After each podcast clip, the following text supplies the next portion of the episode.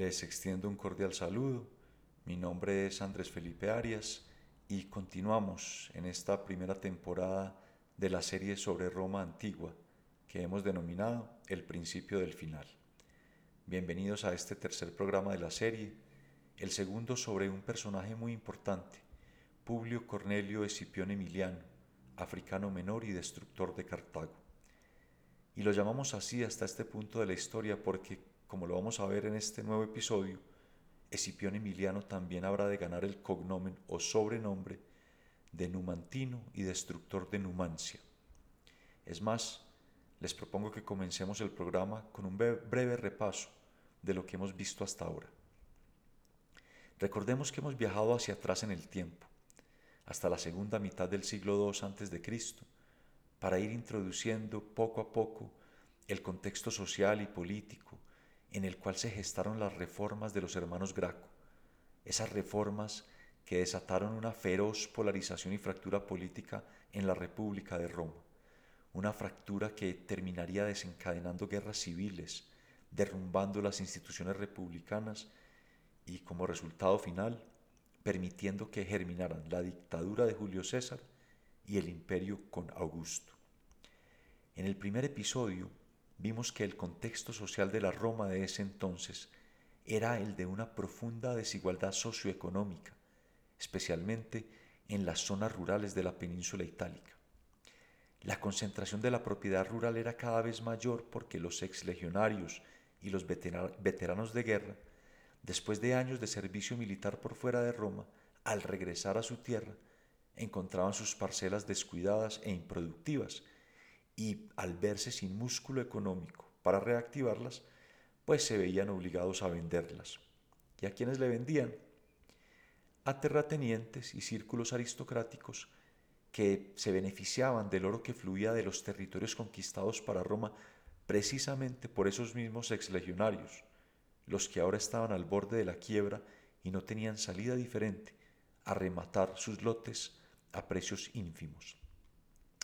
Desigualdad en los campos que también se acentuaba por un colosal derrumbe de los salarios rurales, ello como consecuencia del voluminoso influjo de esclavos a esos latifundios, esclavos capturados gracias a las batallas que estos exlegionarios, ahora empobrecidos y sin tierra, habían ganado para Roma.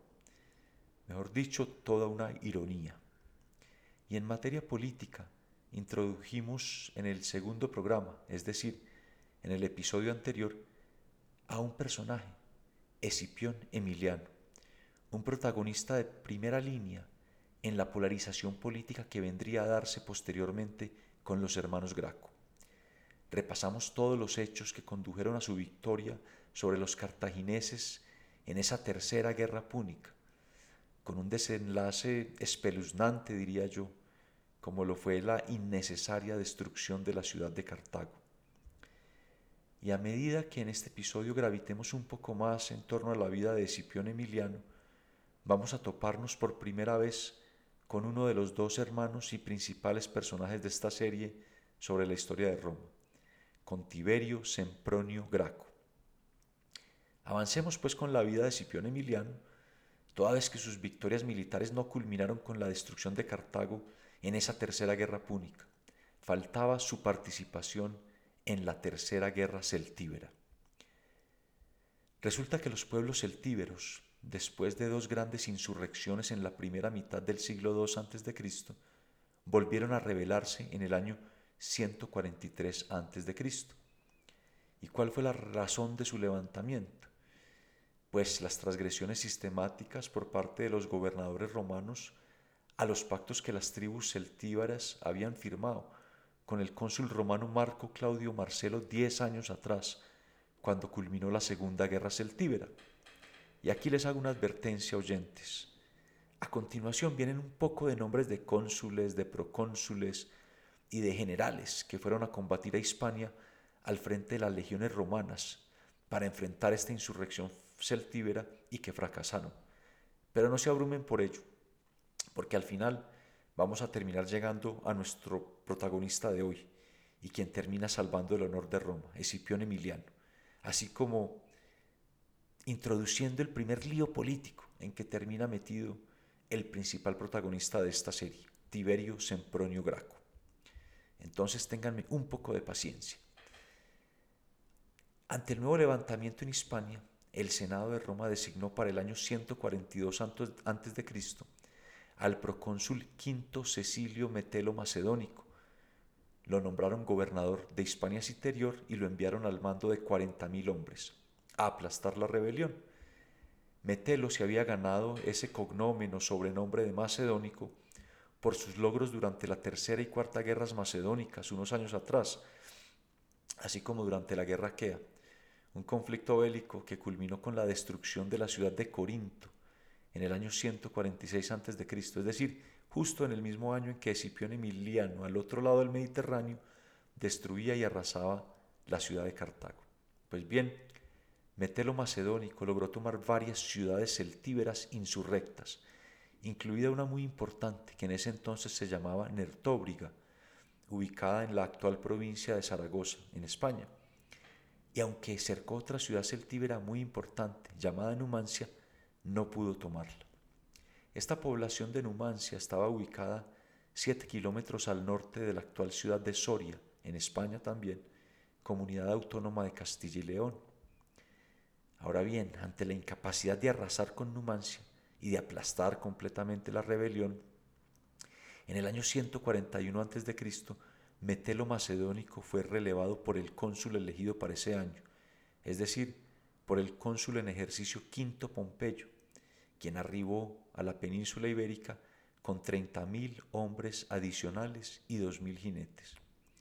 Lastimosamente para Roma, Quinto Pompeyo sufrió varias derrotas a manos de los celtíberos. Así las cosas, y creyendo que era una labor más sencilla, avanzó entonces contra la ciudad de Tiermes o Termancia, una ciudad aliada de Numancia, ubicada en la meseta norte de España, allí donde comienzan los valles de los ríos Duero y Tajo. Sin embargo, allí fue nuevamente derrotado, con graves pérdidas en términos de hombres caídos en combate, de material de guerra perdido y de provisiones que terminaron en manos del enemigo. Es más, temeroso de un llamado a rendir cuentas ante el Senado, Quinto Pompeyo gestionó un acuerdo de paz con los numantinos antes de que llegara su sucesor y llegó el sucesor. En el año 139 a.C., Quinto Pompeyo fue relevado por el cónsul elegido para ese año, Marco Popilio Lenas, quien repudió el acuerdo pactado por Quinto Pompeyo, como quiera que no había sido ratificado por el Senado de Roma. Lenas avanzó entonces nuevamente contra Numancia y exigió la entrega de armas a los líderes de la ciudad. Sin embargo, los numantinos rechazaron esta exigencia invocando por su parte el acuerdo con Quinto Pompeyo y más aún enviaron una delegación diplomática a Roma, exigiendo que el tratado fuera honrado. Las fuentes históricas indican que Lenas envió sus propios embajadores a Roma con la misión de cabildear ante el Senado el rechazo al pacto negociado por Quinto Pompeyo. Y como era de esperarse, el Senado de Roma repudió el tratado. Así las cosas, Lenas se vio en libertad de atacar Numancia y lo hizo. Lastimosamente para él y sus tropas, sufrió enormes pérdidas. También atacó a los lusones, otra tribu, tribu celtíbera asentada sobre el centro de la provincia de Soria y la parte occidental de la provincia de Zaragoza, pero nuevamente sin resultados favorables. Es por esto que en el año 137 a.C., y en vista de lo desastroso que estaba resultando este conflicto bélico para Roma, el nuevo cónsul Cayo Hostilio Mancino recibió la administración de Hispania Interior y arribó con otros 22.000 hombres. Resulta que su cuestor era un joven de 25 años de edad, perteneciente a la más aristocrática nobleza romana, un joven llamado Tiberio Sempronio Graco. Aparece pues en nuestro relato por primera vez el que será uno de los dos grandes protagonistas de esta serie, el mayor de los hermanos Graco.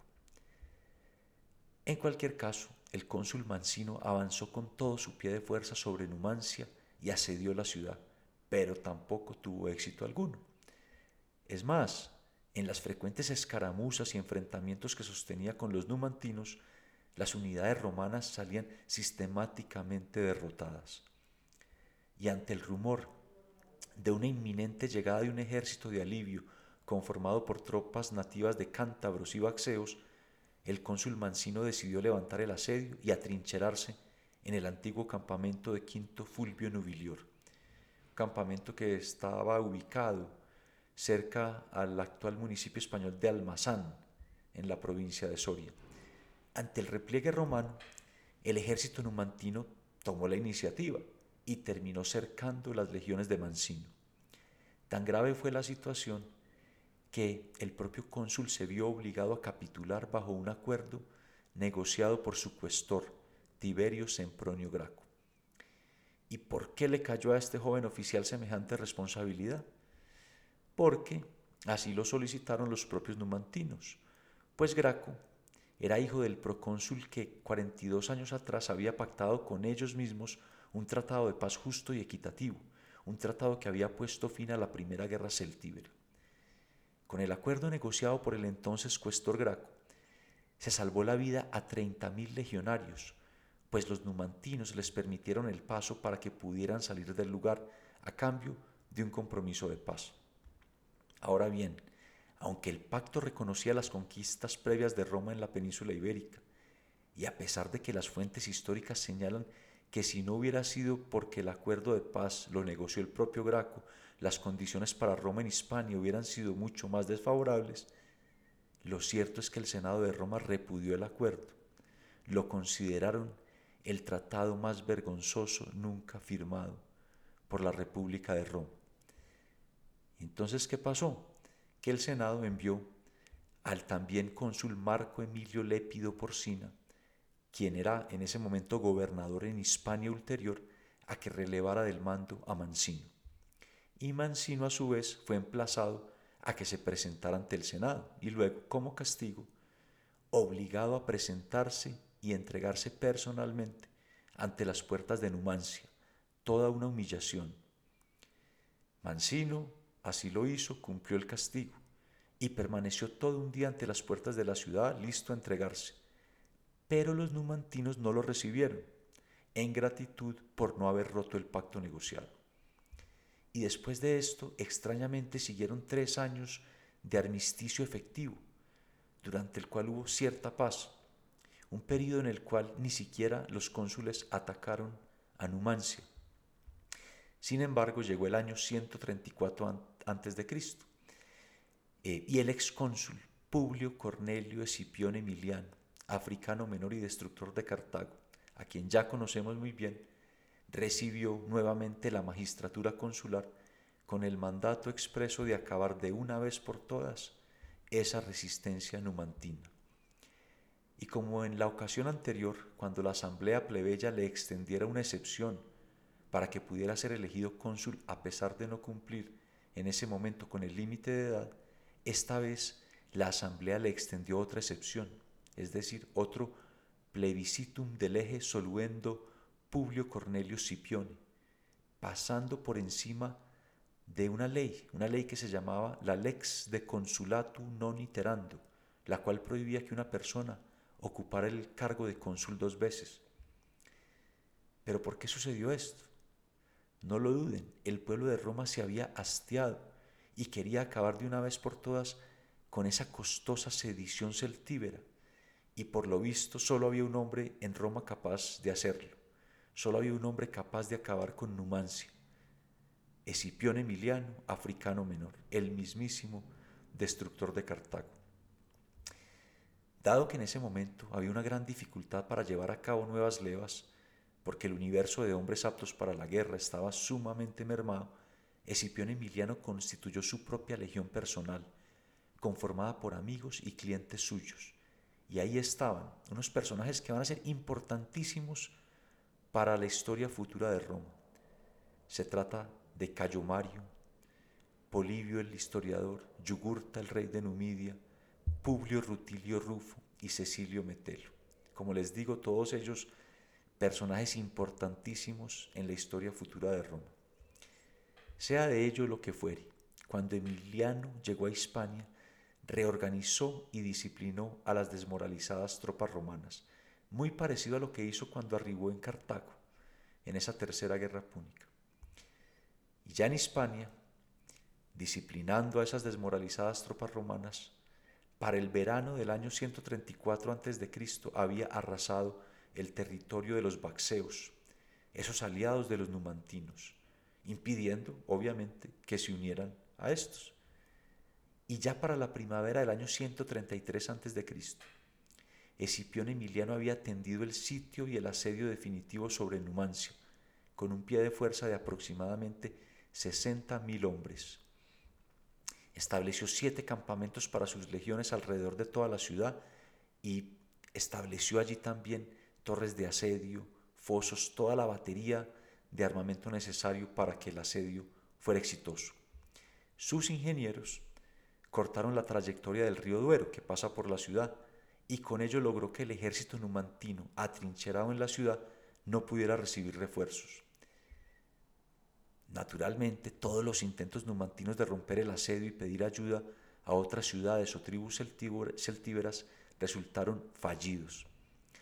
Hasta que finalmente los líderes de la ciudad enviaron una embajada a negociar un acuerdo de paz con Escipión Emiliano, pero éste la rechazó. Y la ciudad finalmente fue reducida por inanición. Los supervivientes se suicidaron o fueron sometidos a la esclavitud. Y, como era de esperarse, Numancia fue arrasada y destruida por las legiones y por orden de Escipión Emiliano. Una historia que parece calcada a la de Cartago unos años atrás. En cualquier caso, con esto Escipión Emiliano puso fin a las guerras celtíberas y regresó a Roma en el verano del año 132 a.C. Una vez en Roma, Escipión Emiliano recibió del Senado el derecho a celebrar un triunfo, un desfile triunfal, y también recibió el cognomen o sobrenombre de Numantino, convirtiéndose entonces en Publio Cornelio Escipión Emiliano, africano menor y numantino, destructor de Cartago y destructor de Numancia. Pero miren, aunque Emiliano esperaba un caluroso y masivo recibimiento por parte del pueblo romano, debido a su gesta en la península ibérica, se topó fue con una actitud fría y desprendida hacia él en todas las calles de Roma.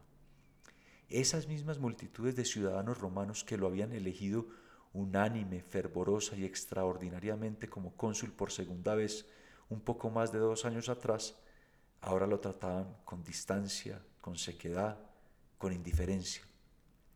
Y a ello subyacen dos razones. En primer lugar, su desfile triunfal por la victoria en Numancia, en contraste con el que todo el mundo recordaba tras la victoria en Cartago, fue sumamente reducido y escueto en términos de riquezas expoliadas y esclavos capturados.